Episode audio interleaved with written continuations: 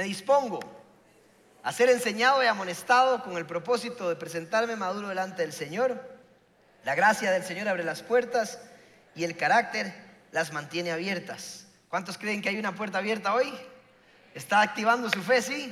¿Cuántos le pueden dar un aplauso al Señor? Ahora sí lo siento. Muy bien. Vamos a ir a Primera de Samuel, capítulo 30, del versículo 6 al 9. Leo en nueva versión internacional, no se pierda esta historia, ponga atención, hay algo especial acá. Dice lo siguiente, David se alarmó, pues la tropa hablaba de apedrearlo. Y es que todos, todos se sentían amargados por la pérdida de sus hijos e hijas. Pero cobró ánimo y puso su confianza en el Señor su Dios. Entonces le dijo al sacerdote Abiatar, hijo de Ahimelech, traedme el efod. Tan pronto como Abiatar se lo trajo, David consultó al Señor. ¿Debo perseguir a esa banda? ¿Los voy a alcanzar? Persíguelos, le respondió el Señor. Vas a alcanzarlos y rescatarás a los cautivos. David partió con sus 600 hombres hasta llegar al arroyo de Besor.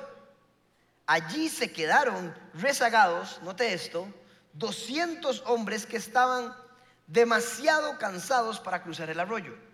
Así que David continuó la persecución con los 400 hombres restantes. A la enseñanza del día de hoy le he puesto por nombre modo rescate. Modo rescate porque David entró en un modo para rescatar algo que había perdido. Ya vamos a ver la historia. Pero más que todo creo que hoy hay una palabra para algunos o para alguien o para muchos o para todos de que Dios quiere que rescatemos algo que se ha perdido. Y no sé cuál es su situación, pero hoy, Dios quiere que usted entre en modo rescate para recuperar todo lo que Dios tenía para usted. Amén. ¿Cuántos creen eso? Muy bien. Entonces, esta historia es muy interesante, tal vez no es muy conocida, Tal vez no está eh, en las principales historias del rey David, pero David es uno de mis personajes favoritos por todo el proceso que tiene que pasar para llegar a que se cumpla la promesa de que él fuera rey. En este momento, él tiene 29 años y él fue ungido rey a los 15 años por el profeta Samuel. En el capítulo 16 de Primera de Samuel Samuel lo unge rey y han pasado casi 15 años. Entienda esto. Han pasado 15 años, él tiene ahora 29 años y todavía no es rey. Él está entre la promesa y el destino. Él todavía no ha logrado ser rey y ahora vive muy poco como rey. Es un fugitivo de las autoridades. Él se escapa del rey actual, que es Saúl, que lo quiere matar, que lo está persiguiendo y David tiene que escaparse y ser un nómada. Él hace sus campañas militares con los valientes que él tiene. Él derrota a cierta gente, conquista ciertas ciudades, pero se escapa porque lo están buscando para matarlo. Muchos del pueblo lo adoran y lo aman y alaban. Saúl mató a mil y dice que cantaban, pero David mató a diez mil. Y entonces lo ponían encima del propio rey, pero no era rey la gente importante que tenía que verlo como rey no lo quería. Lo quería matar y él andaba como fugitivo por las montañas de Judea, un estilo Robin Hood, haciendo el bien, pero tenía que esconder. Nadie sabía dónde estaba y él estaba en este momento en un lugar llamado Ziklag. Él se estableció ahí, dice la palabra de Dios, que estuvo ahí un año y cuatro meses en ese lugar y ya lo seguían, no estaba solo, lo seguían 600 hombres se iban uniendo y ya eran 600 militares, los valientes, que eran cosa seria. Esos hombres eran como tener a 5 mil hombres, porque de verdad que peleaban al lado de David. Y ellos estaban en ese lugar con sus esposas, con sus hijos, con sus hijas, y establecían y hacían una mini ciudad y después se movían a otro cuando ya les avisaban dónde estaban y, y se iban. Ahora, ¿qué está pasando en esta historia? David planea una campaña militar de tres días para ir a luchar contra los enemigos de su Señor, de Jehová. Y entonces se une a unos reyes, sin embargo estos reyes eh, cuando David entra y se une al ejército, los reyes le preguntan al que estaba homologando la cosa, ¿y ese quién es? ¿Quiénes son esos hebreos? Y él le dice, este es David. Le dice, ¿no es aquel que persigue a Saúl para matarlo y que tiene muchos valientes y que son muy fuertes? Y le dice, él sí, es ese, ese mismo David. Y le hace, no queremos pelear con David. Dice, pero ¿por qué si está de nuestro lado? dice, no vaya a ser que después se vuelva contra nosotros, se aproveche, nos robe todo y nos derrote. Y entonces él dice, no, no, no, él es hombre de palabra. Y le dice, con David nosotros no queremos pelear. Entonces él, el que estaba homologando, se va donde David y le dice, David, sabes que te quiero mucho, sabes que eh, he estado con vos siempre, pero tengo que decirte la verdad, nadie quiere pelear con usted. Tiene que irse de vuelta a casa. Ahora, quiero que entienda esto porque ellos salen a una campaña y él le dice a sus 600 hombres, vamos a ir a conquistar. ¿Y cómo vivían ellos de las conquistas? Cuando usted conquistaba una ciudad, usted se dejaba parte del botín, del oro, de la plata, de las ovejas, del ganado, y con eso vivían. Así era antes. Entonces, para los militares y para sus hombres, hacer una campaña de tres días y decirles, no vamos a pelear, todos se iban cabizbajos, para no decir la palabra agua, ya saben. Pero David les dijo, Dey, no quieren pelear y él les dice, ¿qué he hecho yo para que desconfíen de mí? ¿Qué he hecho? ¿Qué es lo que está pasando? Y se tienen que dar la vuelta y todos de vuelta a la casa. Y van así, y el oro, y la plata, y la comida, y ahora qué. Y entonces iban murmurando todos los militares. Pero lo peor de todo, y pónganme atención acá, llegan a Ciclac, al lugar donde están establecidos, y la ciudad está en ruinas. Vacía, vacía, vacía, en cosas materiales. Todas sus esposas se las habían llevado. Los hijos y las hijas no quedaba uno solo. ¿Pueden entender eso? O sea, David llega, dice que los hombres, el versículo 4, Dice que llegaron y gritaron de la desesperación. ¡Ah! Imagínense esos valientes, la furia, y dice que lloraron. Y empezaron a llorar todos, porque no quedó nada. Ahora, yo sé que usted ha tenido días malos, pero imagínense que usted lo manden a trabajar. Una campaña de tres días. Y después le dicen que no salió, que se devuelva y no sirvió de nada. Y cuando regresó, le secuestraron a toda su familia y le robaron toda la choza. Yo no sé si alguien ha tenido un día así. Y usted no sabe si están muertos, no sabe si están vivos y no le queda absolutamente nada. Imagínese el día que estaba pasando David. Ahora David entra en un conflicto. ¿Por qué? Porque por eso les leí el versículo 6, dice, David se alarmó, pues la tropa hablaba de apedrearlo. Además de todo lo que estaba pasando David, ya hasta sus mismos compañeros los que habían confiado en él ya empezaron a murmurar y empezaron a decir, algo está mal con David. Porque recuerden que en aquellos tiempos, si a usted le salían mal las cosas, era porque Dios lo había abandonado. Porque Dios no estaba con usted. Y ellos habían visto a Dios actuar con David siempre. Ahora, ya no pueden conquistar. Y llegan y les pasa esto, Dios abandonó a David. El líder que era David ya no es. Ya no confiamos en él. Y las tropas, sus amigos empezaron a murmurar. Mm, yo creo que ya David pasó su tiempo. Y esa promesa de que iba a ser rey era pura vara.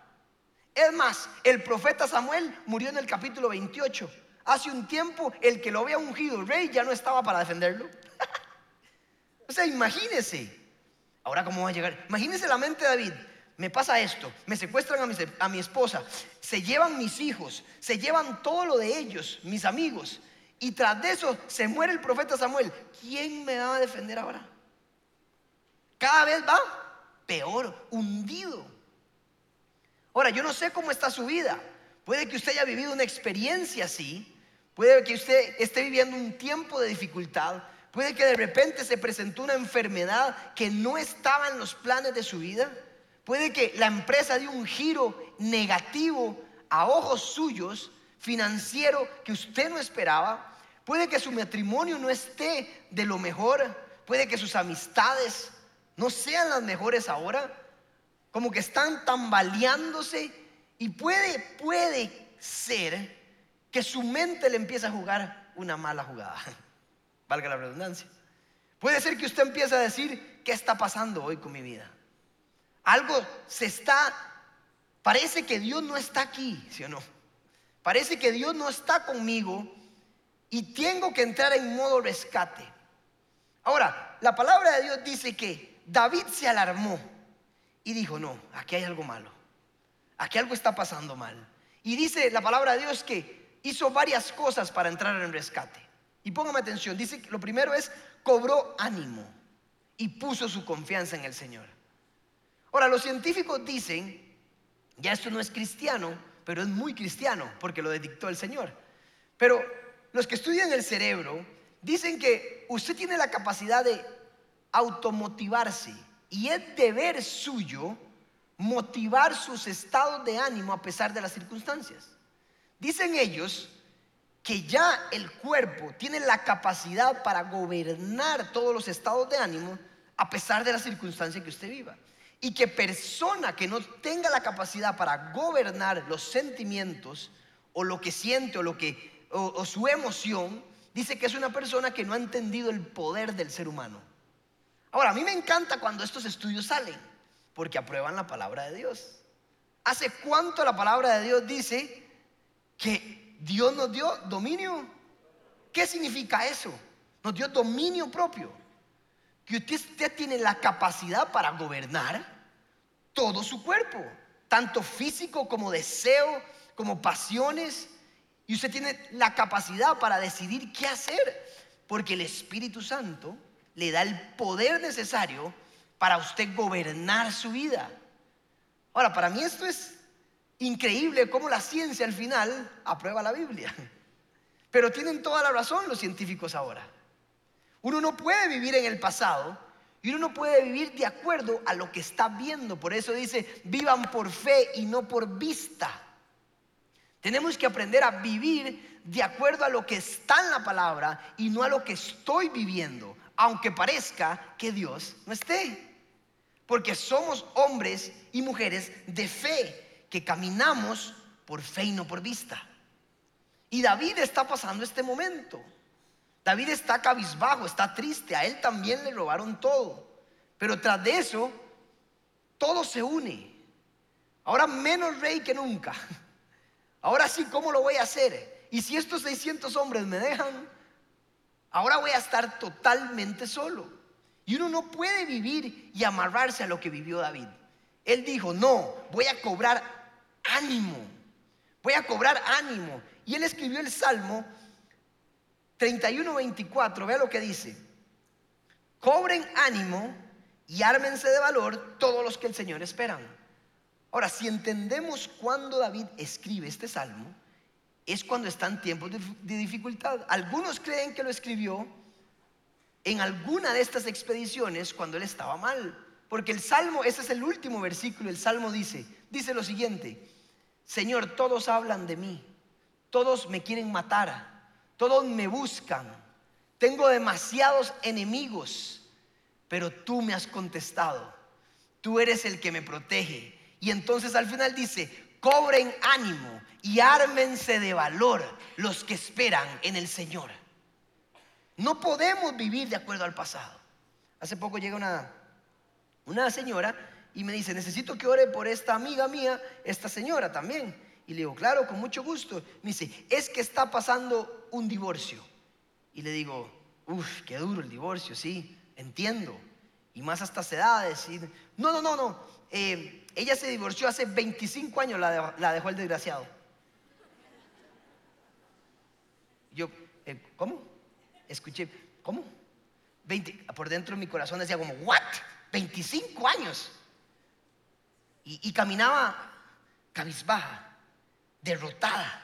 25 años. ¿Qué está pasando? ¿Sigo viviendo en lo que, en lo que pasó hace 25 años? ¿De verdad? Está bien, uno llora, hay un luto, es normal y es bueno tenerlo, pero 25 años. Cuando me secuestraron, recuerdo que a la semana quería ir a la universidad y mis papás me dijeron, ¿estás listo para ir? Y yo, sí, sí, sí, yo voy a la universidad. Y cuando entré a la universidad, recuerdo que iba pasando por el pretil y apenas empecé a caminar, me entró un temor, me inundó un temor y empecé a ver al que, el que me había visto según yo y me dice, me va a secuestrar, y aquí, me va a secuestrar. Y empecé a caminar así. Y me entró un temor, un temor, y llegué a una mesa y dije, ¿qué está pasando? Como si todo el mundo lo conociera uno. Nadie sabía quién era Andrés Castro. Como si uno fuera la última Coca-Cola del desierto. Ay, míralo ahí. Y tuve que decidir que, por qué me inunda este temor. ¿Tengo derecho a sentirlo? Claro. Si me acaban de poner un cuchillo, una pistola y estuve al borde de la muerte, aparecí casi desnudo en el surquí. Y todo el mundo podría decir, ay sí. Y yo podría decir, es que soy así temeroso porque es que me secuestraron y todos, ah, y es que me pusieron un cuchillo. Ah, sí, claro, pobrecito. Y entonces él es así. ¿Hay justificación? Claro que hay. Pero uno tiene que decidir si seguir caminando bajo la circunstancia que vivió o decidir creerle a la palabra como Romanos 8:28, todos los que confían en Él, todas las cosas nos ayudan a bien para los que aman a Dios. Todas. Todas, el secuestro, el secuestro. El divorcio, el divorcio. La enfermedad, la enfermedad te hace más fuerte, te da carácter para llegar a ser la persona que Dios quiere que usted sea. Pero no puedo vivir en la circunstancia. Tienes que entrar en modo rescate, cobrar ánimo, poner la confianza en el Señor, a pesar de que todo cada vez va peor. A pesar de que parece que estoy enterrado. A veces uno trágame tierra, ¿sí o no? A veces uno está a punto de estar casi que en la oscuridad. Pero recuerde esto, usted no fue enterrado para ser sepultado. Usted fue enterrado para florecer y dar un mejor fruto. Usted fue enterrado para salir diferente, para entrar con carácter, para no vivir del pasado, sino para venir con un 2.0 y conquistar su vida eso que está viviendo le dará el valor para ser el papá que usted necesita, el esposo que usted necesita, la mamá que usted necesita ser, para ser el jefe que necesita. Porque todo lo que nosotros vivimos, Dios lo usa para formar carácter y para bien. David estaba entre el destino y la promesa y no veía cómo él iba a ser rey. Y era imposible. Y hoy tenemos que dejar de vivir bajo aquello que nos definió. Aquella palabra que mis padres me dijeron de niño. Aquel momento que viví en la universidad, en el colegio, que definió según lo que yo era. Eso no eres, te dice el Señor. Eso no es lo que somos. Ustedes son muchísimo más que eso, dice el Señor. Y hoy les doy una palabra para que se levanten, para que decidan rescatar su personalidad, su, su compostura, su imagen de hombre, su imagen de mujer, su imagen de profesional. Sí lo vas a lograr, aunque veas eso, pero hay que hacer algo para lograrlo. Ahora, ¿qué es lo que continúa la historia? Y dice lo siguiente, puso la confianza en el Señor. Y esto es muy interesante porque David nos enseña y dice que lo primero que fue a hacer fue a consultar a Dios. Y fue a la presencia de Dios. Y fue donde el sacerdote y le dijo, traedme el efod. Ahora, quiero que me pongan mucha atención, ¿qué es esto? El efod era una especie de capa o de chaleco que se ponía el sumo sacerdote, que Dios, Dios indicó a Moisés hacer para que él, el sumo sacerdote, pudiera entrar a la presencia de, Dios y poder orar para hacer el día de la expiación de pecados, para poder hablar con Dios y para poder alabar a Dios. En aquel momento no estaban en la época de la gracia, no como usted y yo ahora. Jesucristo no había muerto por usted y por mí. Por lo tanto, como Dios era un Dios santo, estaba el velo que separaba la presencia de Dios de todo lo demás. Y el que entraba tenía que entrar puro, porque si no, se moría. Moría. Y entonces el sumo sacerdote tenía que hacer todo lo que Dios les dijo para ingresar. Tenía que ponerse un montón de cosas, incluido el efod que lo protegía que era de oro y tenía piedras preciosas de la presencia de Dios. Y tenía que purificarse. ¿Usted sabe qué miedo? Y le ponían unas campanitas aquí, con una faja, con un mecate, y le decía, que le vaya bien, sacerdote. Y si dejaban de sonar las campanitas, lo jalaban porque estaba muerto. Este maestro se fue, ¿quién entra ahora? ¿Usted sabe el miedo? Yo fuera el sumo sacerdote y estoy orando un mes antes, tele día y noche. ¿Quién se quiere morir así? Y él se ponía el efod para protegerse. Ahora, David hace esto y es interesante. Y uno le preguntaba al Señor, ¿por qué David se pone el efod? ¿Por qué David quiere hacer esto como un sacerdote? Porque él quiere ir con el corazón correcto a la presencia de Dios. Era una especie de humillar su corazón para entrar puro porque algo estaba sucediendo en su vida y no muy bueno. Y cuando él se pone el efod, es honra al Señor y tiene una actitud de humillación delante de él. Es básicamente esto, porque le dije al Señor, ¿cómo puedo trasladar esto a todos?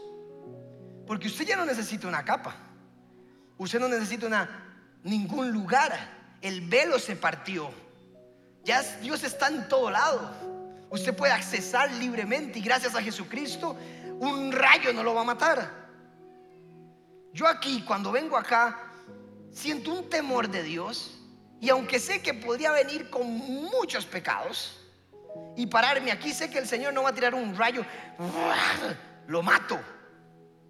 Porque yo considero que esto es un púlpito del Señor. Pero aún así, quiero siempre, le digo, quiero tener la humildad para hincarme, Señor y, estar aquí puro. Y antes estoy ahí, usted si supiera mi mente estoy, Señor, perdóname todo, confieso todo, Señor. Dime que tengo que cambiar mi mala conducta porque quiero honrarte como David lo hizo con el efod. Jamás quisiera perder el temor de subirme aquí. Y usted quiere una persona con responsabilidad, ¿sí o no? Usted quiere un líder con responsabilidad. Usted quiere un esposo con responsabilidad. Usted quiere que su papá sea responsable de la vida que maneja como jefe de hogar. Y eso es lo que no hemos entendido. Y él me llevó a este versículo para que usted entienda mejor. Dice segunda de Crónicas 7:14. Si mi pueblo que lleva mi nombre, póngame atención, todos aquellos cristianos que llevan el nombre de Jesucristo en el corazón, se humilla, ora y me busca, dice el Señor y abandona su mala conducta, yo lo escucharé desde el cielo, perdonaré su pecado y restauraré su tierra. ¡Wow! ¡Qué versículo más impresionante! Ahora, entendamos el versículo, porque esto fue lo que hizo David. Dice primero, se humilla y ora. ¿Qué significa humillarse y orar? Y lo investigué la palabra humillar y es muchísimo más que un simple minuto y decirle, Señor, aquí estoy. La palabra se puede traducir por ayunar, ¿sabían? Porque la, la, palabra humillar implica una humillación del corazón y constante búsqueda del Señor. Por eso no comemos. Por eso dedicamos los tiempos libres a estar en la presencia cuando ayunamos. David lo que hizo fue esto.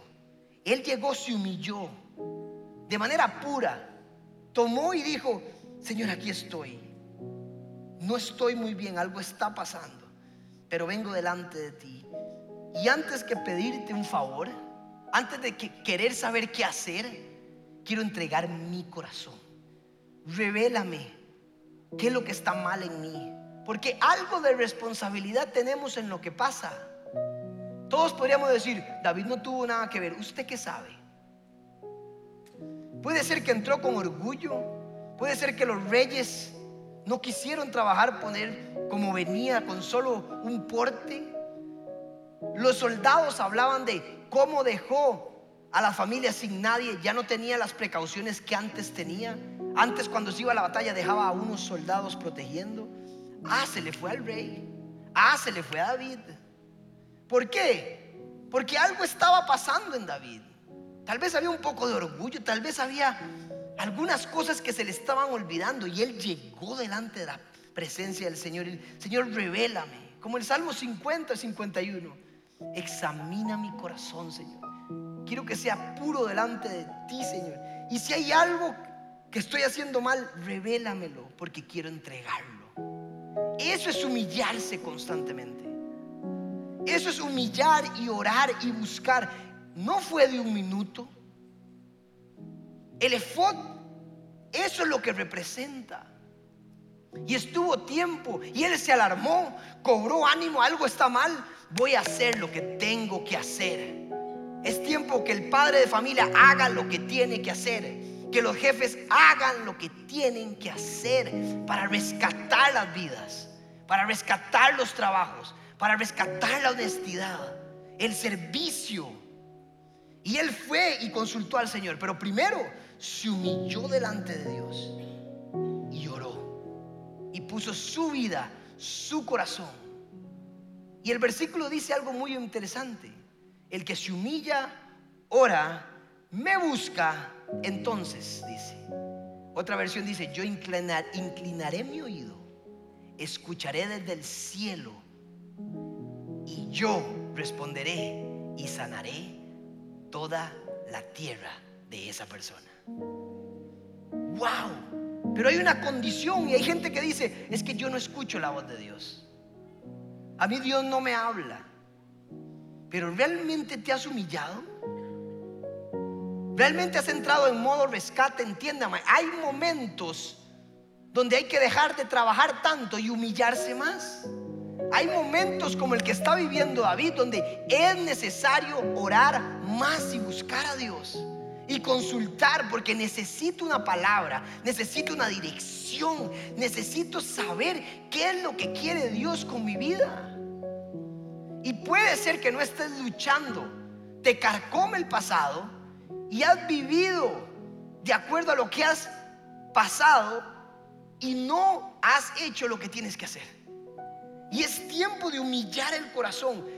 Y no hay manera, porque es una promesa, de que Dios no incline su oído. Ahora, ¿por qué Dios quiere que usted se humille? Porque Él no le puede dar una dirección a alguien que no tenga el corazón bien puesto. Porque información de Dios es poder. Y Él no puede revelar algo a alguien que no tenga el correcto corazón para hacer la voluntad de Él.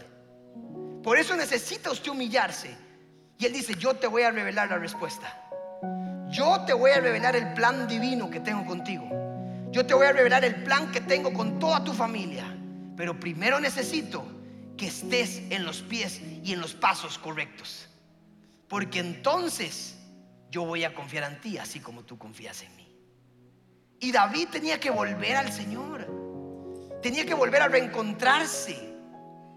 Tenía que volver a humillarse y a recordar que era Dios el que lo rescataba. No sé usted, pero entienda, algunos quieren escuchar a Dios sin humillarse y llorar, pero no lo van a escuchar. Algunos, pongan atención, se humillan y oran, pero no les da la gana cambiar la conducta. El que se humilla, ora y cambia su mala conducta si oramos y no tenemos el deseo de cambiar la conducta por la que oramos, también está bloqueando la respuesta del Señor. Porque entonces el Señor dice, no hay responsabilidad. Es demasiado el poder que te voy a dar. Y necesito que estés en la dirección correcta. Pero si te humillas, oras, tienes el deseo de cambiar y cambias tu mala conducta, entonces yo Dios escucharé tu oración, te diré qué hacer y sanaré toda tu tierra. Amén. Wow. Ahora, es muy interesante porque David se levanta cobrando ánimo y le dice a todos, tranquilos, sé que todos están bravos, pero ya hablé con el Señor. Vamos a ir a conquistar y atacar de nuevo. Póngame atención.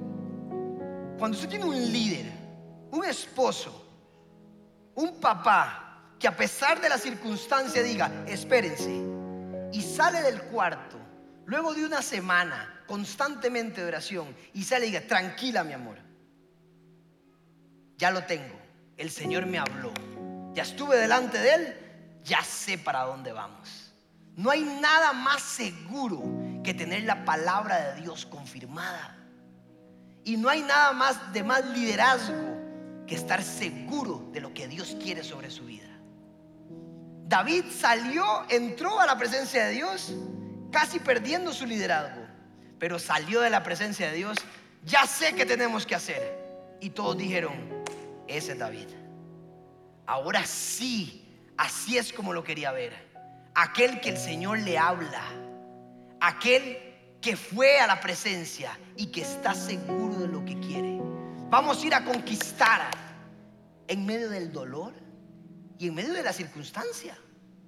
Ahora, note esto, no todos le compraron la idea. Había agotamiento emocional más que todo. Yo me fui de vacaciones en febrero porque el año pasado estuve muy cansado. Me fui de vacaciones y cuando regresé volví más cansado. Le ha pasado a los que tienen familia. Se va uno a la playa con los carajillos, vamos a ir a descansar y llegó uno más agotado. No solo me pasa a mí, ¿verdad? Porque el cansancio tiene que ver con algo emocional. ¿Por qué no vamos a la fuente que puede renovar la parte emocional? Él es el único. Cuando usted se humilla, entonces usted recobra fuerzas.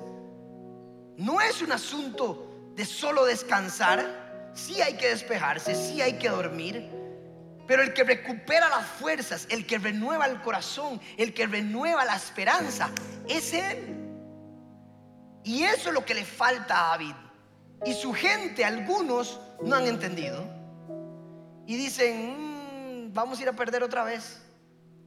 Después de todo esto, cada vez vamos peor. Y algunos, dice, por eso les leí, algunos se quedaron al otro lado del río. 200 hombres no le compraron la idea. Pero David estaba seguro de que ya el Señor le había dado una palabra.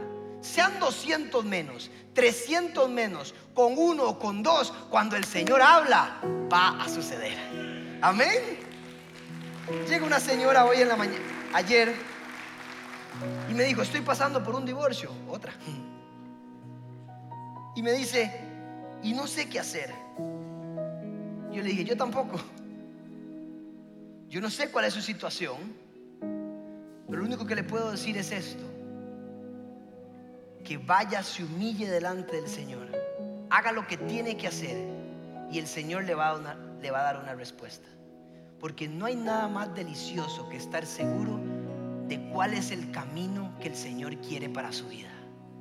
Cuando usted sabe que el Señor le dijo A y usted va por A, sea cual sea cosa, que venga usted sabe que ya el Señor dictó la palabra y que eso va a suceder. El problema es que no sabemos cuál es la dirección de Dios, porque no nos humillamos, no oramos y no cambiamos nuestra conducta. Pero no hay nada más seguro como David. Vamos a ir a pelear. 200 dijeron, yo todavía no le creo, estoy muy cansado, mejor me quedo aquí, voy a ver qué hace. Está bien. ¿Quiénes van conmigo?